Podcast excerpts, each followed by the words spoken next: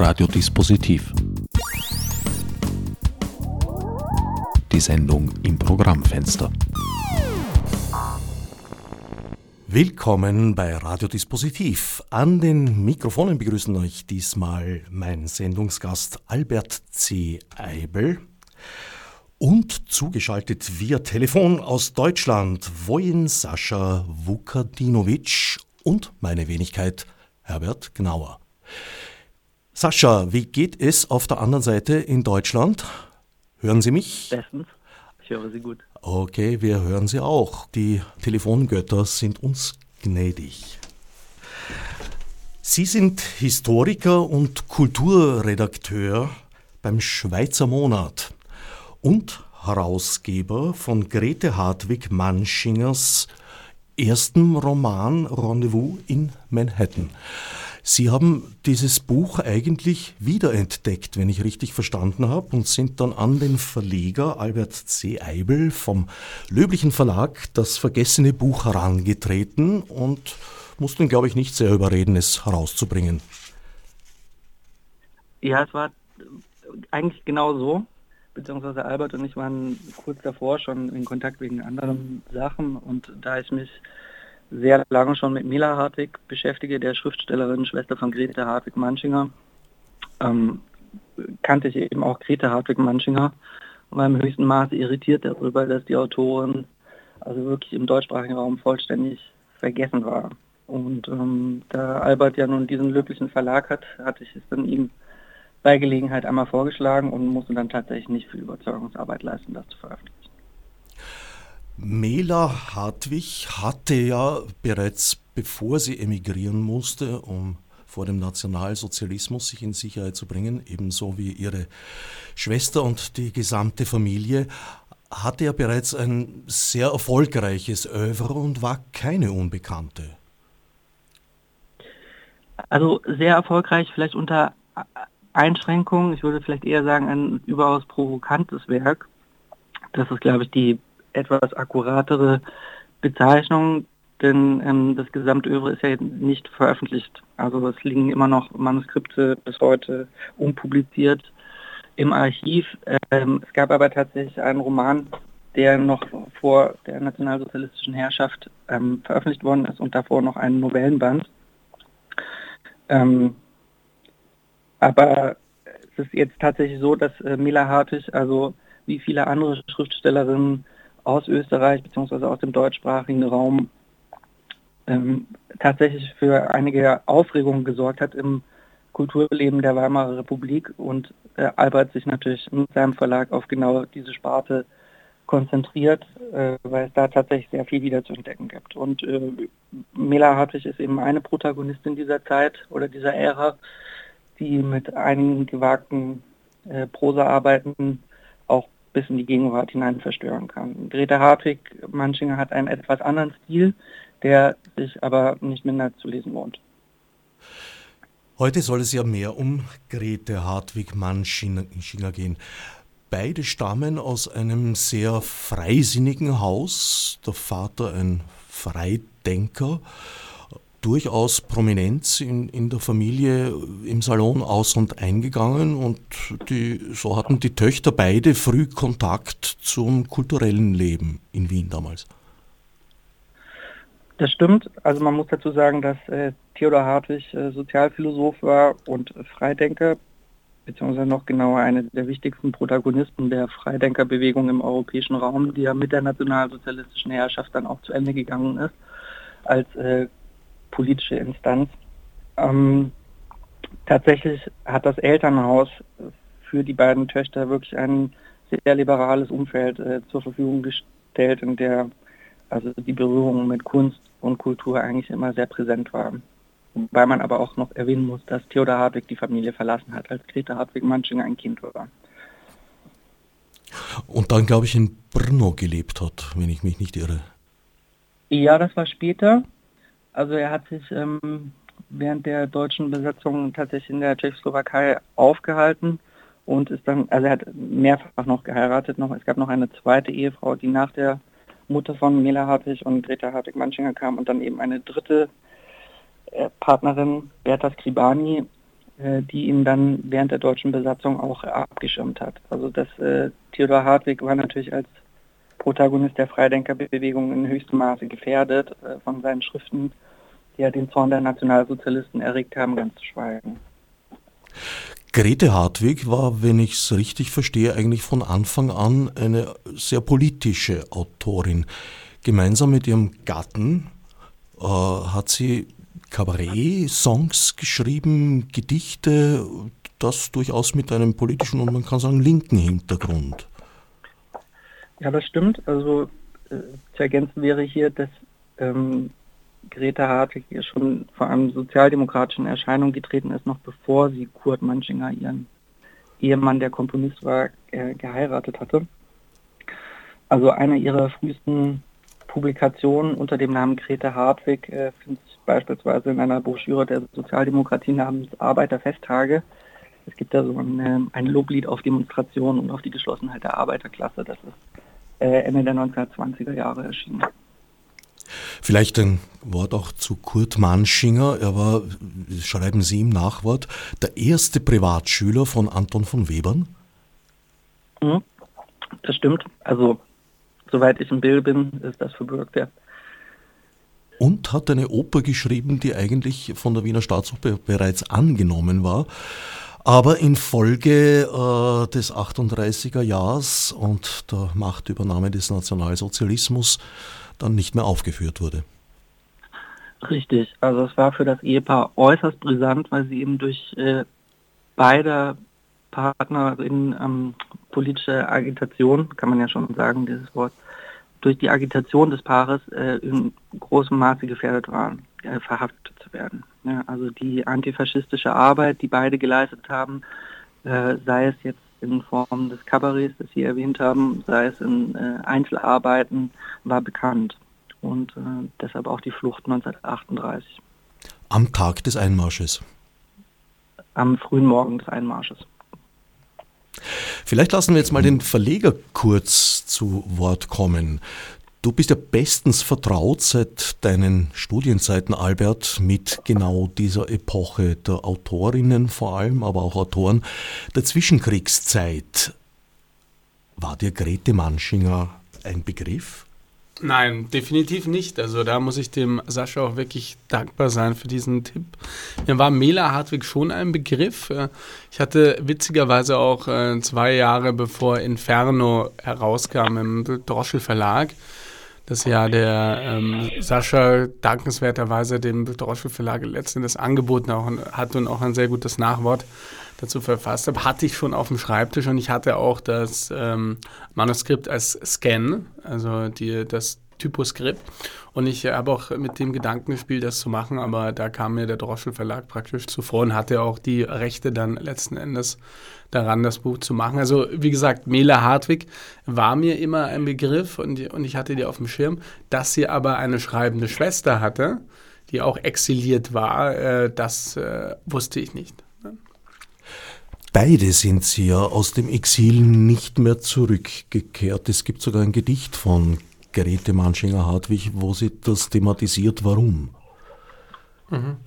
Ähm, das Gedicht ähm, habe ich jetzt nicht präsent, aber oft war es einfach so, wo war die Enttäuschung so groß darüber, dass das alte Kulturleben, das wir in der Heimat hatten, und äh, in dem sie ja bestens integriert werden, dass das einfach ähm, zerstört wurde durch das Dritte Reich, durch den Zweiten Weltkrieg. Und die äh, größte Enttäuschung ähm, hatte ja Stefan Zweig, dass er gesagt hat, dass sein altes Österreich-Ungarn, wie er es kannte, die alte Habsburger Monarchie, mit all diesen produktiven, kreativen Facetten, die sie hatte, untergegangen ist. Und, und, und aus Enttäuschung darüber, ähm, selbst wenn er diesen Zweiten Weltkrieg überleben würde, nie wieder zurückzukommen in dieses Café Zentral 1910, das es zum Beispiel gab.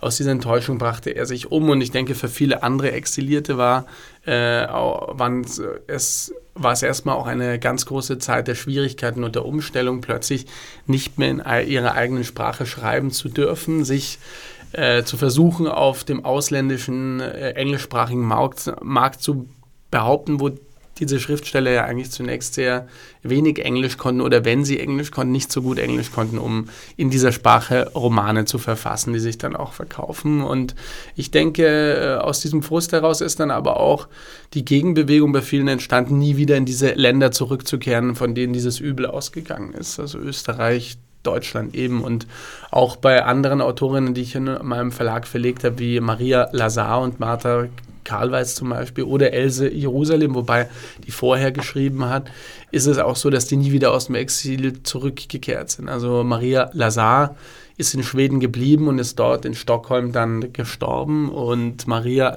äh, und Martha Karlweiß ist zwar auf einer Besuchsreise in der Schweiz gestorben 1965, dann aber ist auch aus Kanada nie wieder zurück. Sascha Vukadinovic wird glaube ich, wissen, welches Gedicht ich meine. Es findet sich im Nachwort, das er verfasst hat. Ja, das Gedicht lautet Ein Mann hat Heimweh und ist tatsächlich erschienen ähm, in den 1960er Jahren in einer Gedichtsammlung namens Kleinkunst aus Amerika, die Mimi Grossberg, eine weitere aus Österreich exilierte Schrift, äh, Dichterin, die in New York einen Zirkel um sich herum aufgebaut hat, an anderen exilierten Österreicherinnen und Österreichern herausgegeben hat. Und ähm, dieses Gedicht, das beginnt mit der Zeile, die Heimat verloren, die Träume zerronnen, ich habe es getragen, ich glaube wie ein Mann. Also die, die erzählt, erzählt zumindest eine männliche. Äh, das ist, glaube ich, ein, eigentlich ein guter Gag von Hartwig Manchinger gewesen. Dieses Gedicht äh, schildert dann tatsächlich nochmal diesen Zwiespalt des den Albert jetzt gerade nochmal erwähnt hat, dass die Rückkehr in die Wiener Heimat ja bedeuten würde, in eine Stadt und in ein Land zurückzukehren, das ja nicht mehr dasselbe ist, äh, wie es vor dem Zweiten Weltkrieg bzw. vor dem Anschluss in Anführungszeichen gewesen ist. Und äh, aus diesem Zwiespalt resultierte dann für viele Exilierte dann eben doch die Entscheidung, in den Ländern zu bleiben, die ihnen Sicherheit gewährt haben. Wobei man noch, äh, also noch einmal einen ganz pragmatischen politischen Punkt äh, hinzufügen muss, dass ähm, also auch Mela Hartwig und Grete Hartwig-Manschinger natürlich wie viele andere auch die Angst hatten, dass wenn sie zurückkehren, eben diesen Auf dass sie dann diesen Aufenthaltsstatus in Großbritannien oder in den Vereinigten Staaten verlieren werden. Und äh, das wollten sie einfach nicht riskieren. Es war eine schwierige Situation. Das Deutsche Reich, wie es sich selber nannte, hat ja Exilierte ausgebürgert. Das heißt, sie hatten nachher keine Staatsbürgerschaft, was ein ungeheuer schwieriger Zustand ist, weil man für jede Reise eine Einzelgenehmigung braucht, weil sich kein Land für einen zuständig fühlt, weil es keine Botschaft gibt, die man im Notfall aufsuchen kann. So ist es und äh, die, also wirklich die sehr pragmatischen Alltagsfragen äh, hängen damit ja auch unmittelbar zusammen. Also um das vielleicht nur mal an einem sehr äh, ein, ein, ein kleinen Beispiel einfach zu skizzieren. Theodor Hartwig, der in der Tschechoslowakei lebte und seinen Verleger nach wie vor in Wien hatte, hatte unglaublichen Aufwand betreiben müssen, um beispielsweise eine Reisegenehmigung nach Wien zu erhalten. Ja, also das ist natürlich äh, nach dem Zweiten Weltkrieg war das Reisen noch etwas ganz anderes, als es später werden sollte. Rendezvous in Manhattan ist der erste Roman von Grete Hartwig-Manschinger und ist auch verlegt worden. Die erste Erscheinung war in 1949, glaube ich, in Wien und ist nicht sehr stark wahrgenommen worden. Gab es weitere Romane von ihr oder war das, bliebe sie einziger? Also das war 1948 in Wien im Verlag Rudolf Czerny, der auch der Verlag war von Grete Hartwig-Manschingers Vater Theodor Hartwig, der dort vor dem Krieg und nach dem Krieg weiterhin publiziert hat und so vermute ich auch den Kontakt hergestellt hat, damit dieser Roman dort erscheinen konnte. Das war ein freidenkerischer Verlag und das war leider auch das publizistische Problem, dass der Radius den diese Veröffentlichung hatte, sich dann tatsächlich auf freidenkerische Kreise eigentlich beschränkte und kaum eine Rezeption ausgelöst hat. Und äh, das hat dem Vergessen, mit dem wir es jahrzehntelang zu tun hatten, dann natürlich nochmal wirklich äh, einen, einigen Nachdruck zugefügt.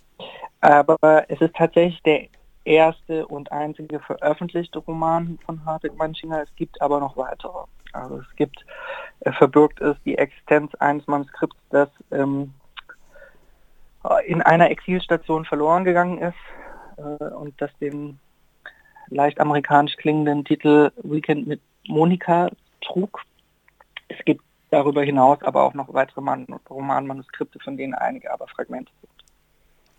Bevor ich jetzt Albert frage, äh, ob er vielleicht plant, noch weitere Werke von Grete Hartwig Manschinger zu veröffentlichen, wäre es vielleicht nicht schlecht, wir haben jetzt ein paar Mal den Begriff der Freidenker verwendet. Was kann man sich da vorstellen unter freidenkerischen Kreisen? Ist Albert gemeint oder? Wer sich berufen fühlt. Ich gebe zurück an Sascha.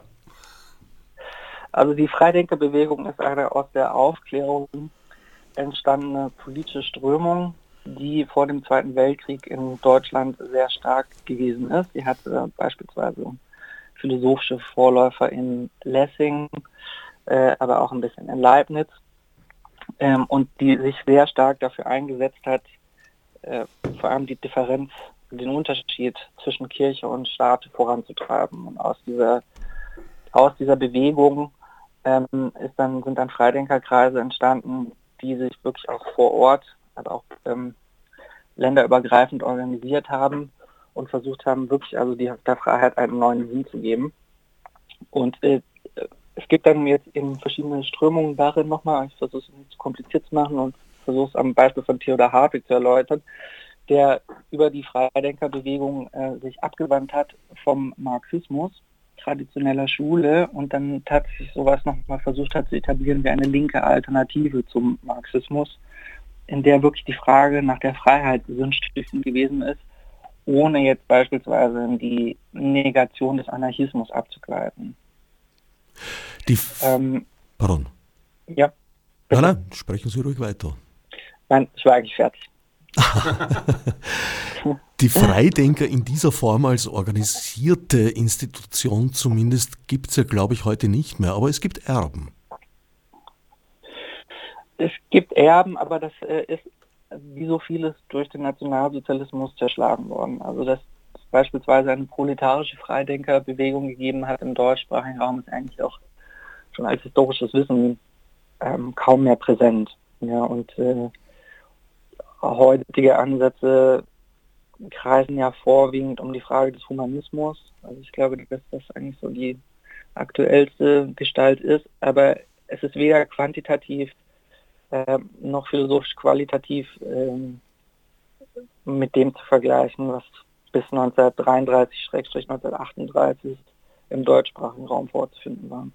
Nun, ich denke, man darf gespannt sein. Es gibt durchaus eine stärker werdende Bewegung des digitalen Humanismus. Und davon mhm. könnte doch einiges zu erwarten sein. Ja, Albert. wäre auf jeden Fall zu begrüßen. Unbedingt. Ja. Albert, wenn ich mir das so anhöre, müsstest du eigentlich äh, ja, mit dem Lebenswerk der beiden Manschinger Schwestern durchaus ein paar Jahre den Verlagsprogramm bestreiten können. Dennoch äh, setzt du eher darauf, mehrere Autoren und Autorinnen, also ein, ein breiteres Programm zu bieten. Ja, also ähm, das Ziel ist es eigentlich schon auch, ähm, immer eine Wiederentdeckung von Grund auf äh, anzustoßen und dann natürlich auch zu etablieren. Also ähm, die Frage ist ja immer oder das Problem, bei Wiederentdeckung ist ja immer die Sache, dass es plötzlich sehr viel Aufmerksamkeit für ein neues Buch, für eine neue Autorin, einen neuen Autor, den man kannte, gibt.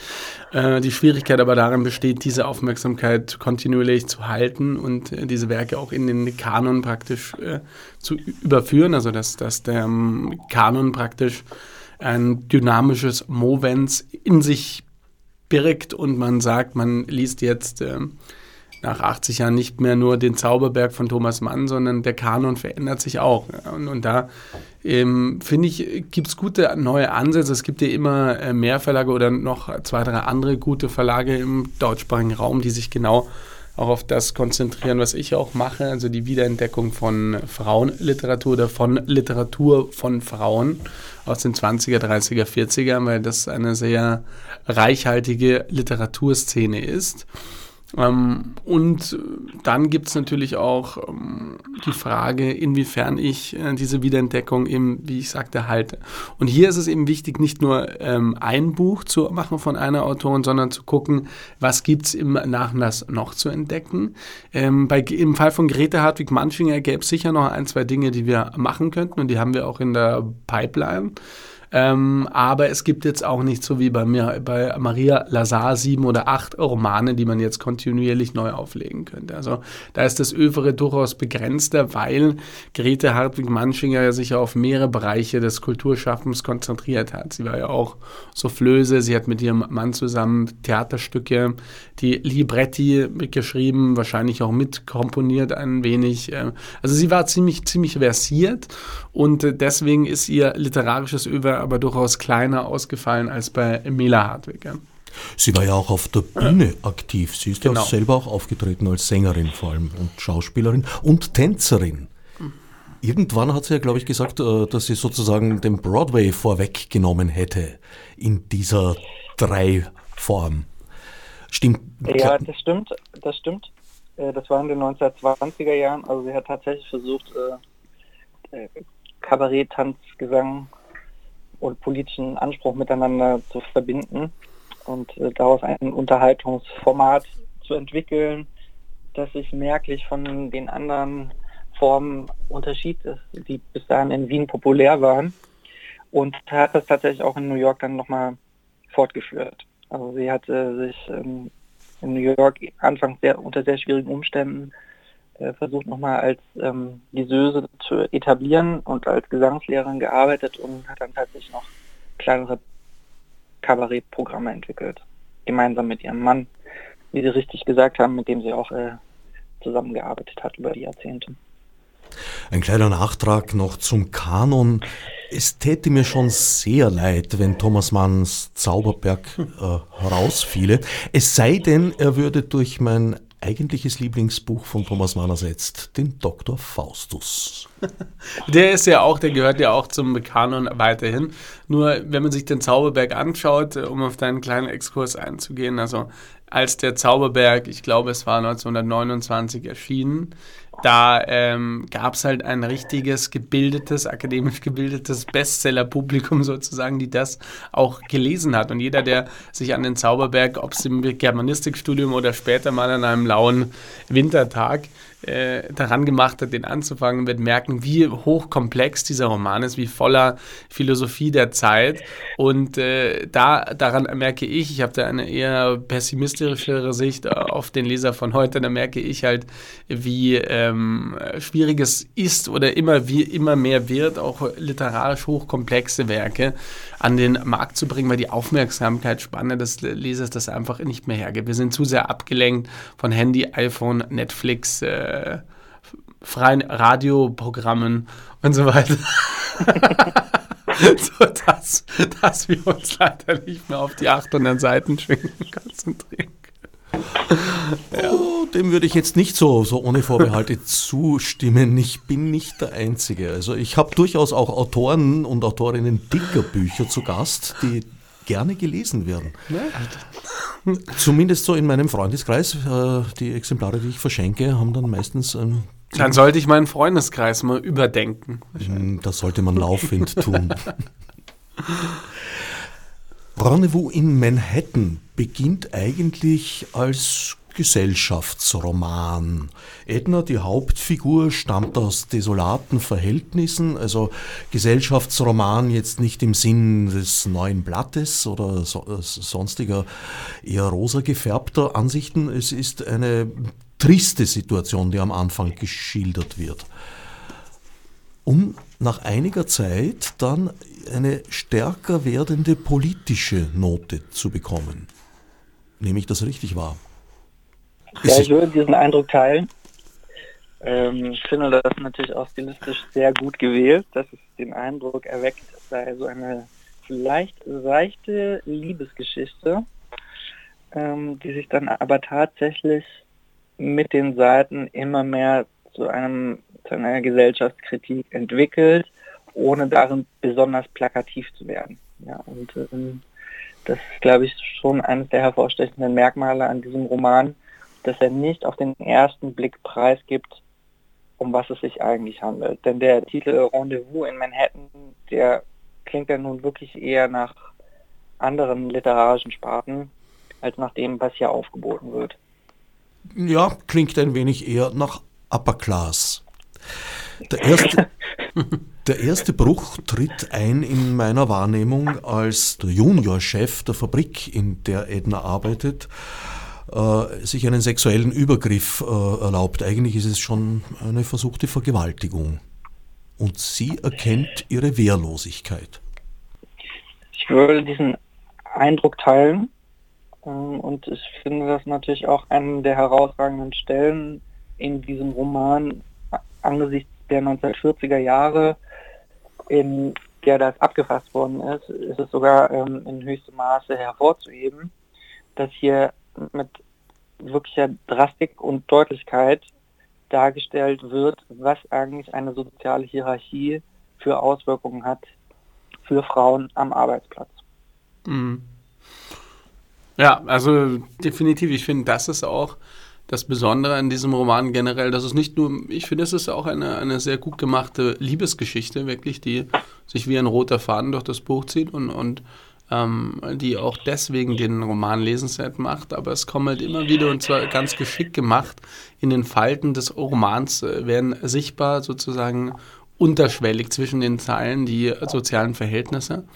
Ähm, die Rolle der Frau ähm, die sehr kritisch beleuchtet wird und, und auch generell das Milieu der Fabrikarbeiter in Manhattan der 40er, das man ja eigentlich gar nicht so kennt, dass man aus der deutschsprachigen Literatur wahrscheinlich gar nicht kennt. Äh, und das macht diesen Roman schon einzigartig, also dass eine exilierte Österreicherin mit einer deutlich österreichischen Perspektive aus Manhattan, in Manhattan sozusagen, das Leben und das Milieu, das Arbeitsmilieu in Manhattan auch beschreibt. Also sie ist Augenzeugin, sie hat das sicherlich mitbekommen äh, in, in diesen durchaus problematischen Vierteln von Manhattan, als sie dann übergesiedelt ist, äh, zuerst von Österreich nach London, dann von London nach, nach Manhattan und dort auch den Zweiten Weltkrieg überstanden hat mit ihrem Ehemann. Und ähm, zweitens finde ich, äh, ist der Roman eigentlich recht unterhaltsam auch geschrieben und durchaus, auch, was ihn besonderes macht, sind ja ab und zu österreichische Idiome, die eingearbeitet werden. Also durchaus in einer leicht österreichisch angehauchten äh, Sprache erleben wir dieses, äh, dieses durchaus interessante Beziehungsduo von Edna Scarlatti und diesem Ray, der ja aus ganz anderen Verhältnissen stammt, aus einer wohlhabenden Familie und äh, er verliebt sich in sie gerade, weil sie eben sehr gutherzig, sehr unschuldig und sehr naiv ist. Also natürlich haben wir da auch äh, typische Frauenstereotypen, die da, die da eingearbeitet werden. Äh, also der Roman, sage ich mal, arbeitet durchaus mit Stereotypen, aber hinter jedem Stereotyp verbirgt sich ja auch durchaus mehr als ein Quäntchen Wahrheit. Ja. Was dann beginnt, ist eigentlich, ja, man könnte sagen, eine Aufsteigergeschichte, die aber gleichzeitig diesen Mythos des amerikanischen Traums, ja, würde ich sagen, grundlegend durcheinanderrüttelt, wenn nicht gar zerstört. Also die, der Weg ist nicht mit Rosen gepflastert. Äh, der Weg ist nicht mit Rosen gepflastert, das stimmt. Zerstören würde ich vielleicht etwas abmildern wollen, denn aufzusteigen bedeutet ja manchmal auch aus dem, äh, aus dem proletarischen Elend äh, hinauszukommen und beispielsweise eine etwas abgesichertere finanzielle Situation dann eines Tages aufzubieten. Also es gibt dann tatsächlich, glaube ich, eher so Motive, die hier zentral sind, beispielsweise das Cinderella-Motiv oder was ja auch in, ähm, in den Vereinigten Staaten wirklich sehr präsent ist, dass es einen unglaublichen Respekt gibt für Menschen, die sich von aus, aus, aus den schwierigsten Verhältnissen kommend nach oben hocharbeiten. Ja, also die, das, das finde ich hier schon zwischen den Seiten überaus präsent. Und ich glaube nicht, dass es eine vollständige Demontage ist des American Dream, wohl aber, dass es ein Mythos ist. Also dass ähm, in der Hinsicht ein Mythos ist, dass zwar unentwegt nahegelegt wird, dass dieser Aufstieg möglich ist, dass der Weg nach oben aber nicht nur mit sehr, sehr harter Arbeit, sich durch sehr, sehr harte Arbeit auszeichnet, sondern auch noch einige Widerstände gibt, die eben darauf hinweisen, dass man es eben doch mit einer Klassengesellschaft zu tun hat, was ja in den Vereinigten Staaten in der Regel verneint wird. Ein Aufstieg, der gewisserweise in zwei Runden stattfindet, wovon die erste noch die positivere ist. Ray, zwischen Ray und Edna besteht tatsächlich eine tiefe Liebe und sie führen so etwas wie eine Traumehe eigentlich nach kurzen An Anfangsschwierigkeiten und ja, dem problematischen Verhältnis zur Schwiegermutter, was allerdings jetzt, glaube ich, keine große Seltenheit ist, bis zu dem Augenblick, in dem Ray in den Zweiten Weltkrieg eingezogen wird. Albert? Hm, antworte du zuerst und ich äh, kann da nochmal aktualisieren, eingreifen. Ja, also auch das, glaube ich, äh, wirklich ein sehr guter Zug seitens Hartwig Manschingers gewesen, diesen Zweiten Weltkrieg einfach über die Liebesgeschichte in den Roman zu integrieren, anstatt äh, es wirklich sehr plakativ zum Thema zu machen. Ja, denn an Rays Entwicklung kann man dann nochmal irgendwie besondere Sozialkritik ähm, nachvollziehen, die hier formuliert worden ist. Aber es ist tatsächlich äh, eine Liebesgeschichte in einer Runde, denn äh, die Liebe, die Edna zu Ray verspürt, ist eben genuine Liebe und den Mann, der dann danach in ihr Leben tritt, äh, den heiratet, also den, mit dem kommt sie eigentlich eher zusammen, weil sie, weil sie meint, mit jemandem zusammenkommen zu müssen oder es treten auch in diesem Punkt irgendwie Charakterzüge hervor, die jetzt nochmal irgendwie das unschuldige Mädchen vielleicht doch nochmal in ein anderes Licht drücken. Ja. Aber mhm. vielleicht kann Albert noch mal kurz was dazu sagen. Die zweite Runde würde ich auch nicht als Liebesgeschichte mhm. bezeichnen. Mhm. Ich sehe es als zweite Runde des Aufstiegs und auch darüber ließe sich streiten. Mhm. Aber Albert, ich ja. habe dich jetzt kurz unterbrochen. Ähm, nein, ich, ich, meinte allgemein, was wir gesagt haben vorher, was mir schon stark bei dem Roman aufgefallen ist, das ist vielleicht gar nicht, äh, es geht nicht nur um den American Dream, sondern es geht wirklich um die Liebe an sich und, und auch, wie die verhindert wird oder dann getötet wird durch die Umstände, durch historische Umstände, die einfach unumgehbar sind, weil die Liebesgeschichte von diesem Ray und der Edna, das hätte sogar noch funktioniert. Also die, die Familie ist natürlich am Anfang vom Ray, da sie eine wohlhabende Upper-Class-Familie sind, sind sie natürlich skeptisch, dass der eine Frau aus dem Arbeitermilieu nach Hause gebracht hat, aber sie sind jetzt auch nicht so skeptisch, dass äh, sie das verhindern wollen. Also ist jetzt kein Romeo und Julia-Motiv. Ja.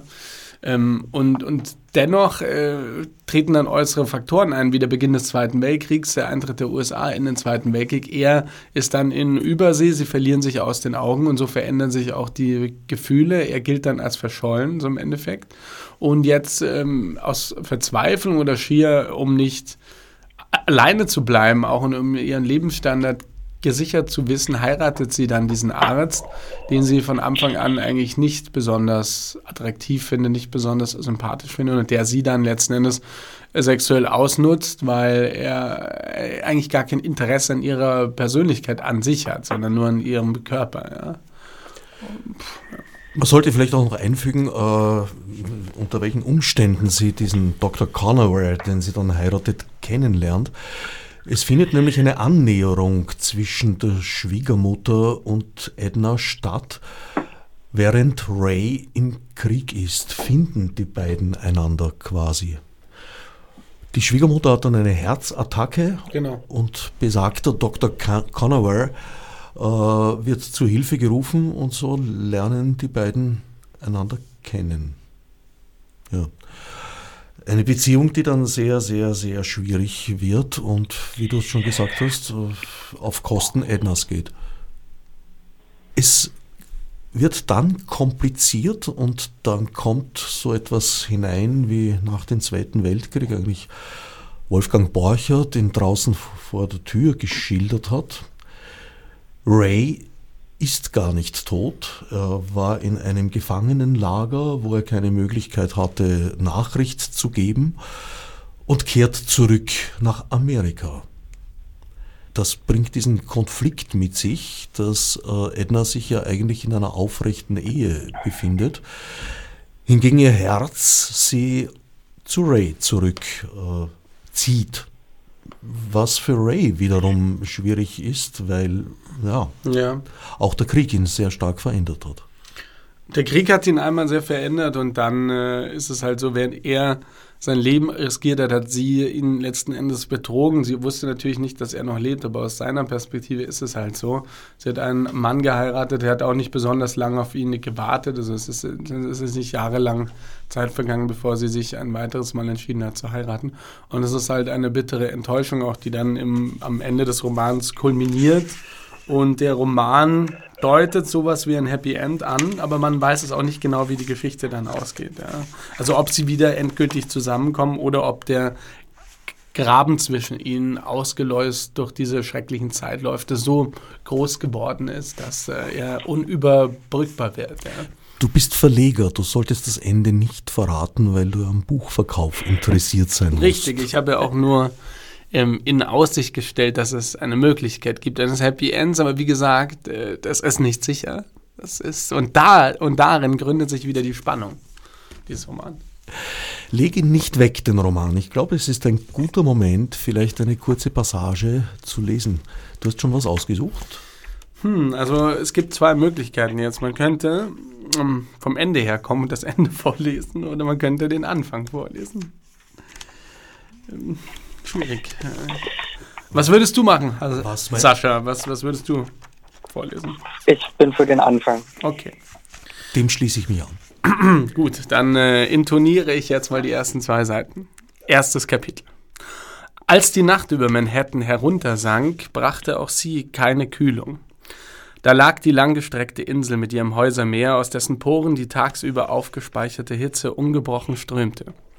Nicht einmal an den Ufern der sie einsäumenden Gewässer konnten die erschöpften Menschen Linderung finden. Zu Hunderttausenden flüchteten sie wohl an den Hudson, den East River, den Harlem-Fluss und den Hafen, dankbar für die geringste Brise, die über die feuchten Körper strich. In den Wohnungen war es unerträglich in solcher Sommernacht. Und doch musste man schließlich nach Hause gehen, denn der normale New Yorker musste ja früh in der Arbeit sein. Sogar die Liebespaare, die auf dem Strande von Coney Island promenierten, mussten einmal nach Hause. In den Straßen saßen die Leute auf den Stufen der Häuser, auf den Feuerleitern im offenen Hausflur, auf den Fensterbrettern. In dem Proletarierviertel um die Mercer Street spielte sich in solchen Tagen und Nächten das ganze Privatleben auf der Straße ab. Männer spielten Karten, Burschen trainierten für Baseball, junge Mädchen drehten sich die Locken, Halbwüchsige horchten auf biologische Geheimnisse, Schulkinder machten Aufgaben, Mütter stillten ihre Säuglinge, all das inmitten von Geschrei, Streit, Gelächter, Flirt und Kameraderie. Nicht vor Mitternacht wurde die Straße leer. Auch dann bot sich durch die offenen beleuchteten Fenster das Privatleben dar. Dazu brüllten die Radioapparate, wurden Ehekämpfe ausgetragen, die nächste Generation erzogen und im gedrängten Beisammensein allerhand Ventile geöffnet. Endlich wurde es ruhig, auch in der Scarlatti-Wohnung. Edna konnte nicht schlafen, es war zu heiß. Die Feuchtigkeit der Luft lag wie ein Gewicht auf Kehle und Brust. Obwohl alle Fenster und Türen offen standen, wollte kein erlösender Luftzug entstehen. Edna schlug das Leintuch zurück.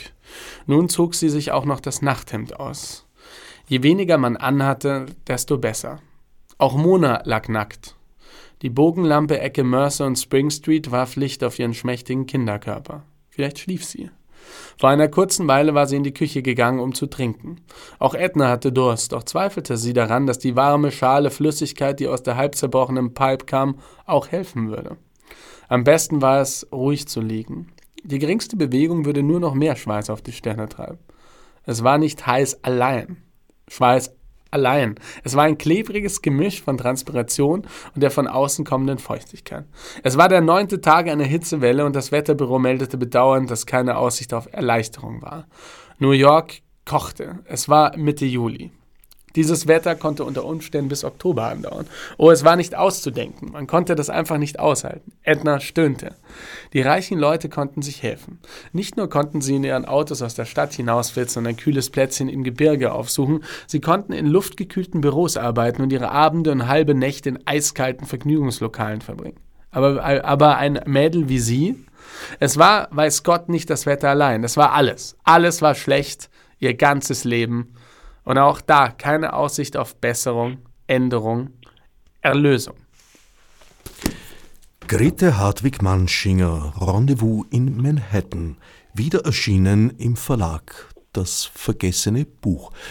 Es las der Verleger.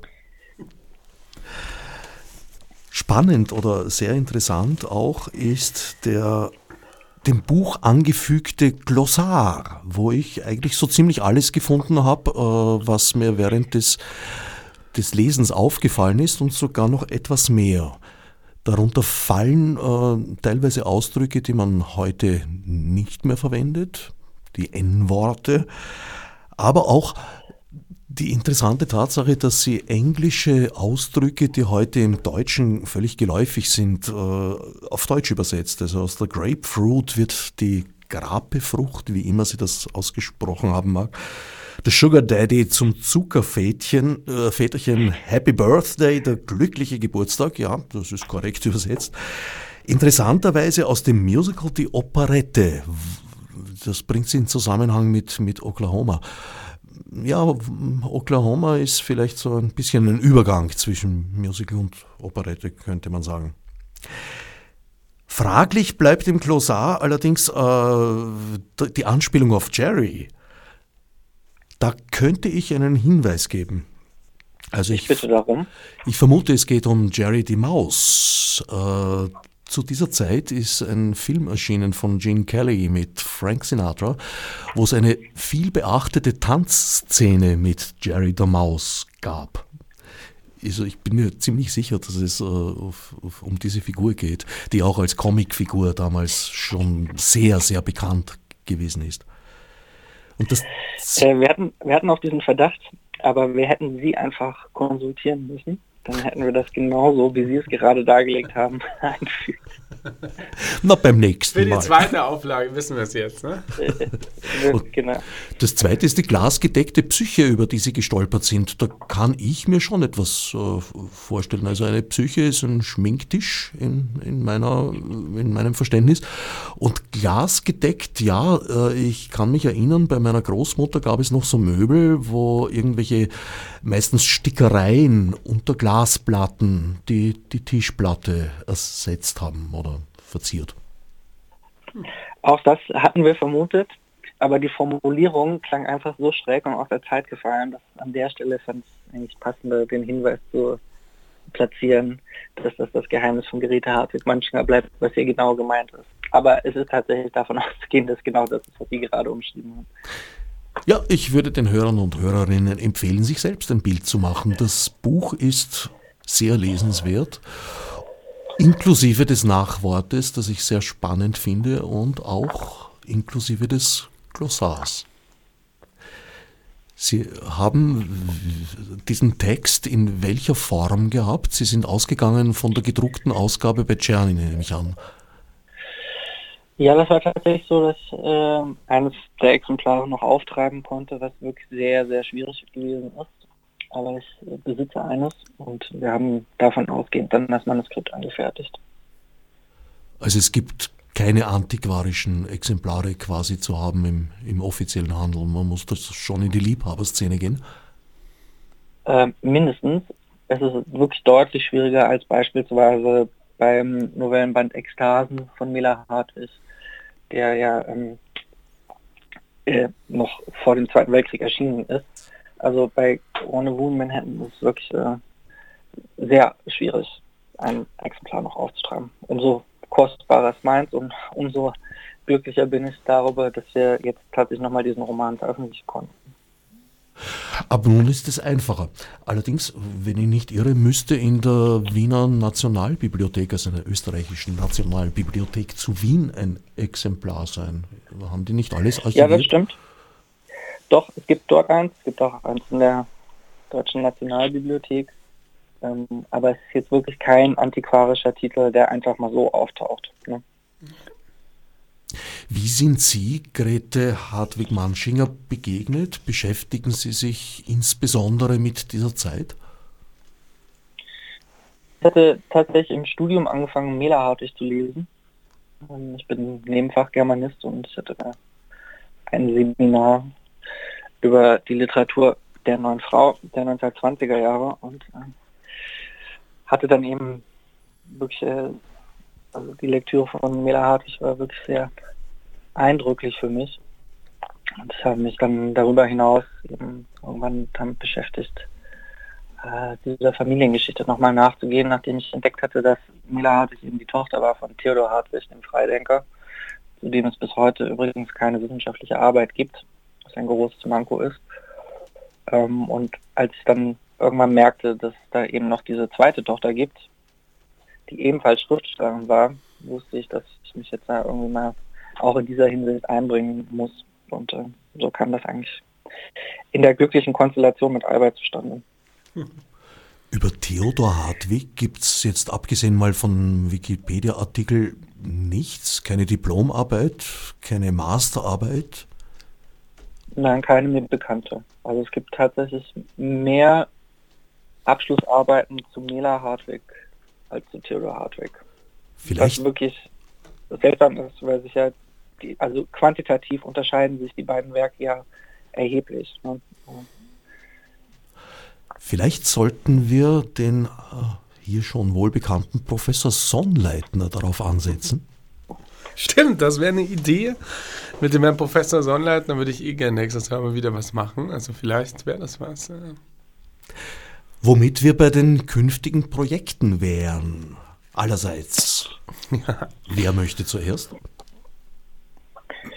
Albert? Ja, also ähm, da die Zusammenarbeit mit Sascha so gut gelaufen ist und wir so reibungslos sehr schnell eine schöne Wiederentdeckung zustande gebracht haben, möchten wir natürlich auch noch andere Sachen machen. Ähm, wir eruieren gerade ein Projekt der österreichischen Schriftstellerin Lilly Körber, die einen spannenden Japan-Roman geschrieben hat 1936. Ähm, da gibt es noch einige Unwägbarkeiten, aber das, das wäre schon mal eine Sache, die wir definitiv äh, zusammen machen wollen. Also äh, noch weitere Autorinnen wiederentdecken, ja, auf alle Fälle. Ähm, ähm, Hartwig, Grete Hartwig Manfinger werden wir ähm, an zwei ruhen lassen, obwohl es auch noch einen vielversprechenden Kinder- und Jugendbuchroman gibt. Ähm, also ein Kinderbuch ist es eher mehr als ein Jugendbuch, aber, aber dennoch sehr schön, auch illustriert von ihr selbst. Darüber müsste man nachdenken. Ich weiß eben nicht, ob, ob äh, mein Verlag der richtige Ort äh, für so ein Buch ist, muss ich ganz ehrlich sagen. Aber das ist auch sehr, sehr spannend. Dann ähm, im Frühjahr steht schon fest das nächste Buch. Es erscheint ähm, voraussichtlich am 24. Juni. Wieder herausgegeben von Oliver Lubrich, mit dem ich ja im Herbst ähm, das geheime Tagebuch vom jungen John F. Kennedy wiederentdeckt habe. Das geheime Tagebuch hat sich auch sehr verkauft, war auch sehr spannend. Das ist das Tagebuch ähm, der berühmten Europareise, wo John F. Kennedy mit seinem besten Freund Lem Billings 1937, also zwei Jahre vor Beginn des Zweiten Weltkriegs, durch Europa und Nazi-Deutschland reist, im Hofbauhaus Zwischenstation macht, auch Frauenjagd generell ist und ähm, eindrückliche Beobachtung auch für einen 20-Jährigen über die NS-Bewegung ähm, aufschreibt. Ja. Ähm, das, äh, wie gesagt, hat für einige Aufmerksamkeit gesorgt. Jetzt ähm, im, im Juni bringen wir von Marcel Chauhandon, das ist ein französischer katholischer Autor, der in Frankreich hochgeschätzt ist und dann in den 70er Jahren auch einige Preise bekommen, bringen wir das geheime Tagebuch. Ähm, Entschuldigung, nicht das geheime Tagebuch, sondern die geheime Reise heißt das.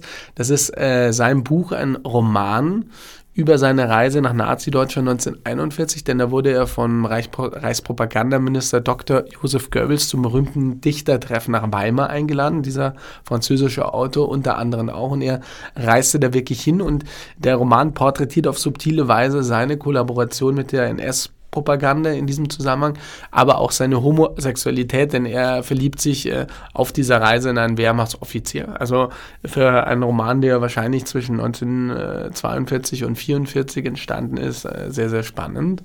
Genau, den kann man auch schon auf der Website vorbestellen, genauso auch wie man versandkostenfrei innerhalb von Österreichs auf unserer Website Rendezvous in Manhattan sich bestellen kann und alle anderen Bücher auch. Also greifen Sie zu, schauen Sie auf die Website. Erscheinungsdatum für wann geplant? Ähm, äh, Marcel Chouando, ähm, die geheime Reise, 24. Juni. Na, schon bald. Kann man sich schon mal mit Grete Manchinger, Hartwig Manchinger, ein bisschen aufwärmen. Richtig. Sascha, wie sieht es bei Ihnen aus? Was sind bei Ihnen die nächsten Pläne? Also ich bringe gerade eine Ausgabe zu Mela Hartwig, äh, also eine Mela Hartwig gewidmete Ausgabe von Text und Kritik zu Ende, die nächstes Jahr erscheinen wird. Das mache ich gemeinsam mit Mareike Box, einer Germanistin, die an der Universität Bielefeld über Mela Hartwig äh, promovierte. Es wird einige schöne Essays zu Mela Hartwig darin geben, unter anderem von Gisela von Wisotzki, die auch einen wirklich sehr schönen Artikel einmal über Mela Hartwig in der Zeit veröffentlicht hat vor wenigen Jahren. Und darüber hinaus äh, bleibe ich natürlich an dieser Familiengeschichte dran. Also dass keine Forschungsarbeit gibt zu Theodor Hartwig, lässt als Historiker natürlich auch keine Ruhe. Äh, gleichzeitig ist das Werk von Greta Hartwig-Manchinger weiter zu erschließen. Also Albert und ich sind wie gesagt im Gespräch darüber. Und ähm, dann gibt es ja eben noch Manuskripte von Mela Hartwig, die eigentlich auch nochmal veröffentlicht werden müssen, weil sie seit Jahrzehnten im Nachlass liegen und das eigentlich auch dringend geändert werden müsste.